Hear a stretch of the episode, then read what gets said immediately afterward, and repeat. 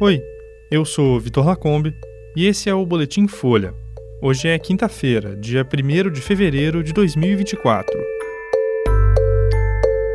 Lewandowski toma posse no Ministério da Justiça e expõe aliança do governo com o STF. Toffoli suspende pagamentos do acordo de leniência da Odebrecht com a Lava Jato. E ministra diz que vacina da dengue vai ser distribuída na próxima semana.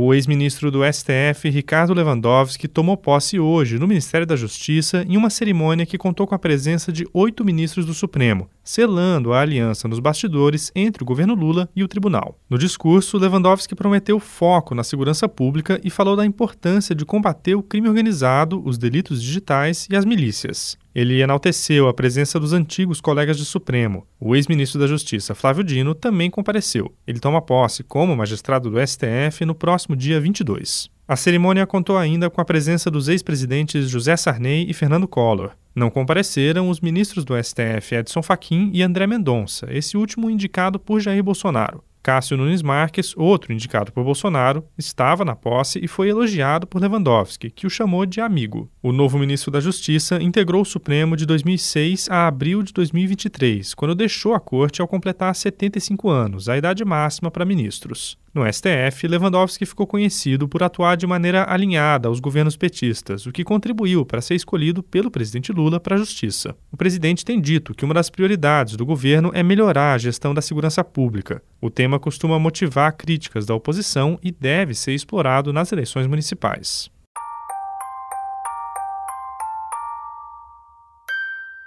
O ministro do STF, Dias Toffoli, suspendeu hoje o pagamento das multas da Novonor, a antiga Odebrecht, estipuladas no acordo de leniência firmado entre a empreiteira e o Ministério Público Federal em 2016. A decisão do ministro vale até que a Novonor consiga analisar todo o material relacionado à operação spoofing, que inclui conversas entre procuradores da Lava Jato. O acordo de leniência previu o pagamento de 8 bilhões e meio de reais à União, estados e municípios e a autoridades dos Estados Unidos e da Suíça em um prazo de 23 anos. Toffoli também determinou que a empresa tenha acesso integral ao material colhido na operação spoofing. O ministro autorizou ainda que a Procuradoria-Geral da República, a Controladoria-Geral da União e a Advocacia-Geral da União possam reavaliar os termos do acordo. Toffoli disse que informações obtidas até agora no âmbito da operação spoofing apontam que teria havido um conluio entre juízes e procuradores e que há indícios de que os investigados podem ter sido induzidos a fazer o acordo de leniência.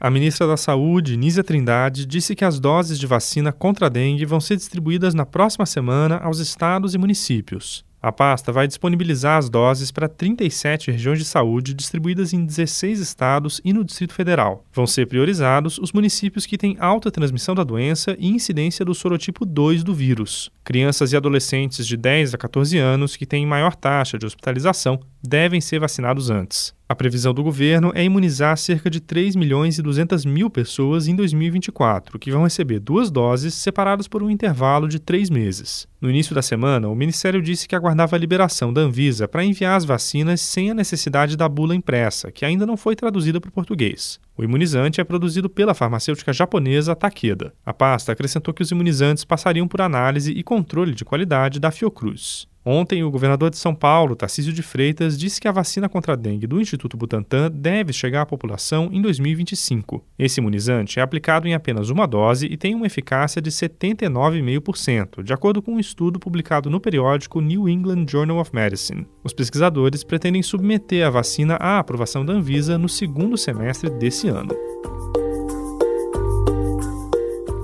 Esse foi o Boletim Folha, que é publicado de segunda a sexta, duas vezes por dia, de manhã cedinho e no final da tarde. A produção é de Daniel Castro e a edição de som é do Rafael Conkle. Essas e outras notícias você encontra em folha.com. Até mais.